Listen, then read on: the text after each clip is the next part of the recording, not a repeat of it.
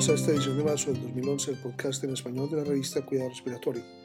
Soy el doctor Rubén Darío Restrepo, profesor de Cuidado Respiratorio de la Universidad de Texas en San Antonio, jefe de las guías clínicas de la Asociación Americana de Cuidado Respiratorio y miembro del comité editorial de la revista Cuidado Respiratorio. Este podcast llega a ustedes gracias a la colaboración del kinesiólogo licenciado Gustavo Alguín, jefe de kinesiología del Hospital eh, Pediátrico Juan P. Garrahan en Buenos Aires, Argentina, terapista respiratorio certificado y fellow internacional de la Asociación Americana de Cuidado Respiratorio. Y también gracias al kinesiólogo licenciado Rodrigo Edas Mejeria, terapista respiratorio certificado de la Unidad del Paciente Crítico Pediatría de la Universidad Católica de Chile y Fellow Internacional de la Asociación Americana de Cuidado Respiratorio. Este mes publicamos 10 trabajos de investigación originales, un artículo de revisión, tres reportes de caso, dos casos docentes, cuatro editoriales, una carta y tres revisiones de libros. Este es el resumen de este mes. El primer trabajo es un ensayo clínico aleatorio y randomizado preliminar para evaluar la efectividad de la cánula nasal de alto flujo en pacientes de unidades de cuidados intensivos por Park y colaboradores. En un estudio comparativo, prospectivo y aleatorio, 60 pacientes con falla hipoxémica leve a moderada en una eh, unidad de cuidados intensivos cardioquirúrgicos y vasculares fueron aleatorizados a recibir oxigenoterapia por cánula nasal de alto flujo o por mascarilla de alto flujo. Los pacientes con cánula nasal tuvieron significativamente más éxito con su terapia. La tasa de uso de ventilación mecánica no invasiva en el grupo de cánula nasal fue un 10% comparado con un 30% en el de mascarilla. Los pacientes con cánula nasal también tuvieron menos desaturaciones.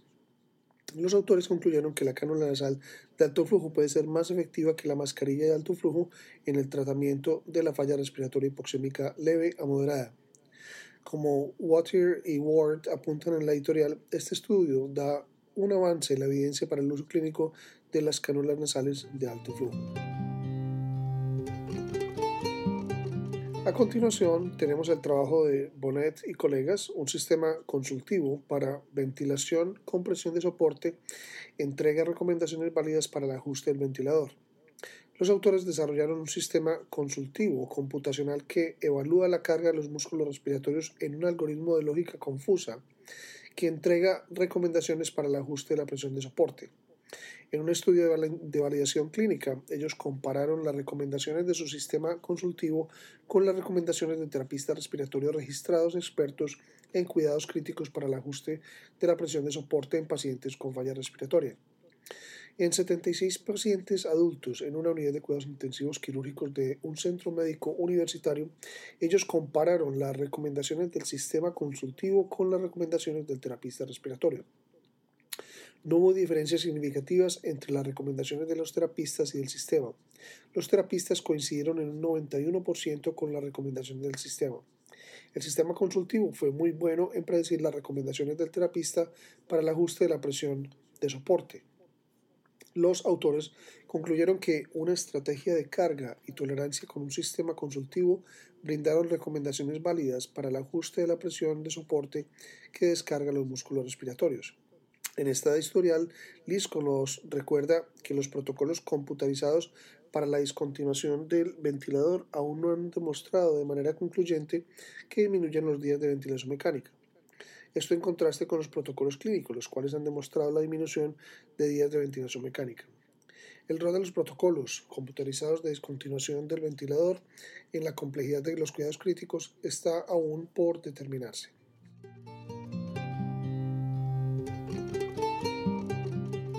Uso del valor máximo de CO2 exhalado para mejorar la exactitud de la monitorización de CO2 exhalado por Galia y colegas. El objetivo de este estudio fue determinar si el máximo valor, tidal de CO2 en vez de el otro CO2 promedio entre 2 y 5 minutos mejora la estimación de la presión parcial de CO2. Esto en el contexto del sistema de loop cerrado automático Smart Care. Ellos monitorizaron continuamente y respiración y respiración del ETCO2 durante la ventilación con Smart Care en 36 pacientes ventilados mecánicamente con diversas patologías, incluyendo 14 pacientes con EPOC y los datos fueron recolectados simultáneamente en los registros de SmartCare cada 2 a 5 minutos usando software que guardaba datos ventilatorios cada 10 segundos. Ellos compararon el ETCO2 máximo y promedio de 2 y 5 minutos con la PaCO2 medida de 8 muestras de sangre arterial indicadas clínicamente en 26 pacientes. Ellos también compararon la clasificación Smart Care del estado ventilatorio del paciente basado en el ETCO2 promedio con las clasificaciones si hubieran usado el ETCO2 máximo. La PaCO2 arterial fue más alta, 10 10 más o menos 6 milímetros de mercurio que el ETCO2 promedio y esta diferencia se redujo a 6 más o menos 6 milímetros de mercurio con el uso del ETCO2 máximo. Los resultados fueron similares si los pacientes tenían EPOC o no. Entre las 3.137 clasificaciones hechas por el sistema SmartCare, 1.6% fue cambiada al utilizar el ETCO2 máximo en vez del ETCO2 promedio. Los autores concluyeron que el uso del ETCO2 máximo en vez del ETCO2 promedio reduce la diferencia entre la PaCO2 y el, el CO2 al al final del volumen tidal y así mejora la clasificación de SmartCare del estado respiratorio. Como Imanaka señala en su editorial, aún debe ser determinado con estos resultados si los pacientes se liberan del ventilador de manera más rápida. Este estudio, junto al anterior de Bonnet, nos indica el aumento de interés en el ajuste automatizado por loop cerrado de ventilador. Habilidad de pensamiento crítico en los estudiantes de cuidado respiratorio y su correlación con edad, formación académica y desempeño en los exámenes del Consejo Nacional es por Western y nuestro grupo en la Universidad de Texas. Eh, usamos la prueba corta de valoración del pensamiento crítico de Watson Glaser para medir la habilidad de un pensamiento crítico en 55 estudiantes de cuidados respiratorios seniors con segundo año en un programa en cuidados respiratorios. Ellos eh, evaluaron las relaciones entre puntaje de pensamiento crítico, edad y desempeño en el componente de estimulación clínica del examen del Consejo Nacional de Cuidados Respiratorios no encontramos una relación significativa entre el puntaje de pensamiento crítico y la edad o entre el puntaje de pensamiento crítico y el desempeño en el componente de simulación clínica del examen. Sin embargo, una asociación positiva significativa entre una formación académica basada fuertemente en el área de las ciencias y el puntaje de pensamiento crítico, el cual puede ser usado para predecir la habilidad de los estudiantes de desarrollarse en áreas donde el pensamiento crítico es un parámetro importante, como las competencias clínicas, y para guiar la selección de candidatos a los programas de cuidados respiratorios. El pensamiento crítico es una importante característica para ser desarrollada en los estudiantes de cuidados respiratorios. Como Ray establece en su editorial, el pensamiento crítico es centro para la excelencia en la educación, práctica e investigación de los cuidados respiratorios. Esto puede ser usado para guiar la selección de candidatos a los programas de cuidados respiratorios. Porque este estudio fue realizado solo en un programa, resultaría importante determinar si estos resultados son similares en otras regiones.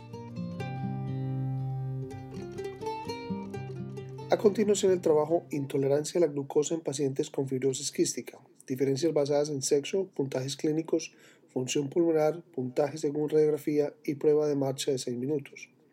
Este es por Ziegler y colaboradores.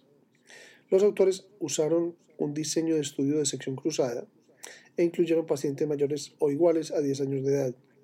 Todos los pacientes tuvieron evaluación clínica y nutricional, prueba de tolerancia oral a la glucosa, espinometría, radiografía de tórax y test de marcha de 6 minutos. Los pacientes fueron clasificados si tenían tolerancia a la glucosa normal, deterioro en la tolerancia a la glucosa o diabetes mellitus relacionada con la fibrosis quística.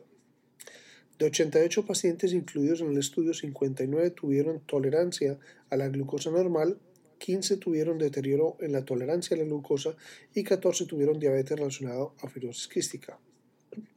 El score clínico de Schwarzman-Kulczycki, eh, oximetría de pulso de oxígeno, diferencia de oximetría de pulso antes y después del test de marcha de 6 minutos y el puntaje de radiografía de tórax de Brasfield fueron significativamente más bajos en el grupo de deterioro en la tolerancia a la glucosa comparado con el grupo de tolerancia normal pero no fueron diferentes significativamente del grupo con diabetes mellitus relacionado a fibrosis quística. Solo en las pacientes femeninas el porcentaje predicho de volumen respirado en el primer segundo y el porcentaje predicho de capacidad vital forzada fue significativamente menor en el grupo de deterioro a la tolerancia a la glucosa que en el grupo normal, pero no hubo diferencias con el grupo de diabetes relacionado a fibrosis quística. Hubo una relación significativa entre el grupo de intolerancia a la glucosa y el sexo cuando el puntaje clínico, el test de marcha de 6 minutos, el volumen expirado al primer segundo y el puntaje radiografía fueron combinados en un análisis multivariado. Los autores concluyeron que en los pacientes con fibrosis quística, la intolerancia a la glucosa fue asociada a un pobre puntaje clínico, saturaciones de pulso de oxígeno menores en reposo, grandes diferencias en saturometría de pulsos antes y después del test de marcha de 6 minutos, pobre punción pulmonar y bajo puntaje según radiografía. A pesar de esto, el análisis multivariado indicó pobre desempeño en las últimas variables en las pacientes femeninas con intolerancia a la glucosa que en los pacientes masculinos con intolerancia a la glucosa. Neumotórax secundario asociado a tuberculosis es un estudio retrospectivo de 53 pacientes por Chamey y colegas. En su hospital de referencia nacional de tuberculosis, los autores compararon los registros médicos de 53 pacientes con tuberculosis con neumotórax y 106 enfermos de tuberculosis sin neumotórax. De los 53 pacientes con neumotórax, 64 eran de sexo masculino. La edad media del grupo de neumotórax fue de 34 años, con un rasgo de 14 a 76 años. 68% de los pacientes con neumotórax fueron casos nuevos de tuberculosis. El neumotórax no, se asoció significativamente con el sexo, el tabaquismo o el consumo de drogas. El neumotórax fue significativamente más común en pacientes menores de 30 años de edad. En cuanto a las manifestaciones radiológicas, de 38 de los pacientes con neumotórax tenían lesiones cavitarias, el 36% infiltración pulmonar y en el 32% tenían derrame. La lesión cavitaria fue significativamente más común entre los pacientes con neumotórax. El 80, 89% de los pacientes con neumotórax recibió la inserción de tubos en, en el tórax. Los autores concluyeron que en pacientes menores de 30 años de edad o con lesiones cavitarias, el empeoramiento de la condición respiratoria del paciente debe llevar a la consideración de neumotórax. Hinson y colaboradores presentan en su trabajo Impacto de la oferta de horas de crédito de educación continua en cuidados respiratorios para el personal participando en un club de revista de cuidados respiratorios. Midieron la asistencia al club durante los ocho meses anteriores y los ocho meses después de la introducción a la educación continua por créditos en cuidados respiratorios de los asistentes al club de la revista. Las reuniones de la revista y club se llevaron a cabo durante el mismo periodo de tiempo el mismo día de la semana y en la misma región geográfica durante los periodos antes y después. La publicidad de la revista del club fue el mismo en ambos periodos también. Antes del ofrecimiento de los créditos educacionales que ofrecían, había un rango de asistentes entre 5 y 8 personas por reunión. Después de ofrecidos los, créditos de educación, la asistencia aumentó de, de 7 a 10 personas. Los autores concluyeron que el suministro de horas crédito de educación continua en cuidados respiratorios se asoció con una mayor participación del departamento en la revista en el club de revista. Esta estrategia debe ser considerada por otros que ofrecen clubes de revista para los terapistas respiratorios.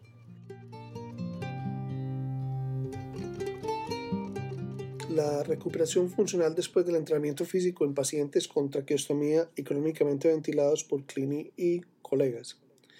En un estudio de cohorte prospectivo se evaluó si el grado de cambio en el estado funcional después de la rehabilitación integral influía en los resultados clínicos de 77 pacientes con traqueostomía ingresados para el destete difícil de su centro regional de destete. El plan de atención, incluyendo entrenamiento de los músculos periféricos, fue entregado al día. 87% de los pacientes sobrevivieron y el 74% de ellos fueron destetados con éxito. Las actividades básicas de puntuación de vida diaria mejoraron en una mediana de dos puntos. El rendimiento de base del dorsal ancho predijo el cambio en las actividades básicas de puntuación de vida diaria. Los autores concluyeron que la tasa de mortalidad y el éxito del destete difieren de acuerdo a los cambios en las actividades básicas en la puntuación de vida diaria después de la rehabilitación activa y entrenamientos pacientes traqueostomizados, ventilados o difíciles de, de estar. Este es el primer estudio que reporta que el grado de mejoría de los pacientes está asociado con resultados de importancia como la supervivencia y el éxito del destete. El siguiente artículo es pruebas de nebulizadores para la entrega de sulfato de magnesio a los pacientes pediátricos con asma en el departamento de emergencia por Coates y colegas. Llevaron a cabo un estudio in vitro para elegir el mejor sistema de nebulización para la entrega de sulfato de magnesio inhalado. Probaron el PARI LC, el nebulizador JetStar, el Run Micro Air vibrante, el nebulizador de malla y el nebulizador Aeronev eh, vibrante de malla con la válvula I de Heller, cámara de retención menor. La entrega del aerosol fue con mascarilla facial. El Pari LC Star tenía una distribución de tamaño de partícula adecuado, pero un tipo de aerosol de salida muy lenta. El Micro Air, el de Omron, tenía una tasa de salida aún más lenta y una distribución de tamaño de partículas más grande, que sería inapropiado para los más pequeños. In vitro, el depósito pulmonar con el Go Aeronev con ID Heller fue de 16 más o menos 0.4 miligramos por minuto en niños mayores y aproximadamente una quinta parte que en los niños pequeños. El Go Aeronev con ID Heller fue elegido para un estudio multicéntrico de sulfato de magnesio inhalado en niños asmáticos de 2 a 17 años de edad. Como el uso del sulfato de magnesio por vía intravenosa para el tratamiento del arma refractaria es cada vez más frecuente, la incidencia de la hipotensión sistémica relacionada al sulfato de magnesio también está aumentando. Una opción es entregar el sulfato de magnesio en aerosol, pero en comparación con la mayoría de los medicamentos inhalados que actúan en el rango de dosis de microgramos, la dosis requerida del sulfato de magnesio se encuentra en el rango de miligramos. Esto, junto, con los ineficientes sistemas de administración de aerosol, puede ser la razón de que algunos estudios han encontrado la falta de eficacia con sulfato de magnesio inhalado. Cabe señalar que este estudio in vitro se llevó, a cabo en la preparación de un ensayo controlado aleatorio multicéntrico. Los médicos deben esperar a la finalización de dicho ensayo antes de la introducción de sulfato de magnesio inhalado para el cuidado del paciente.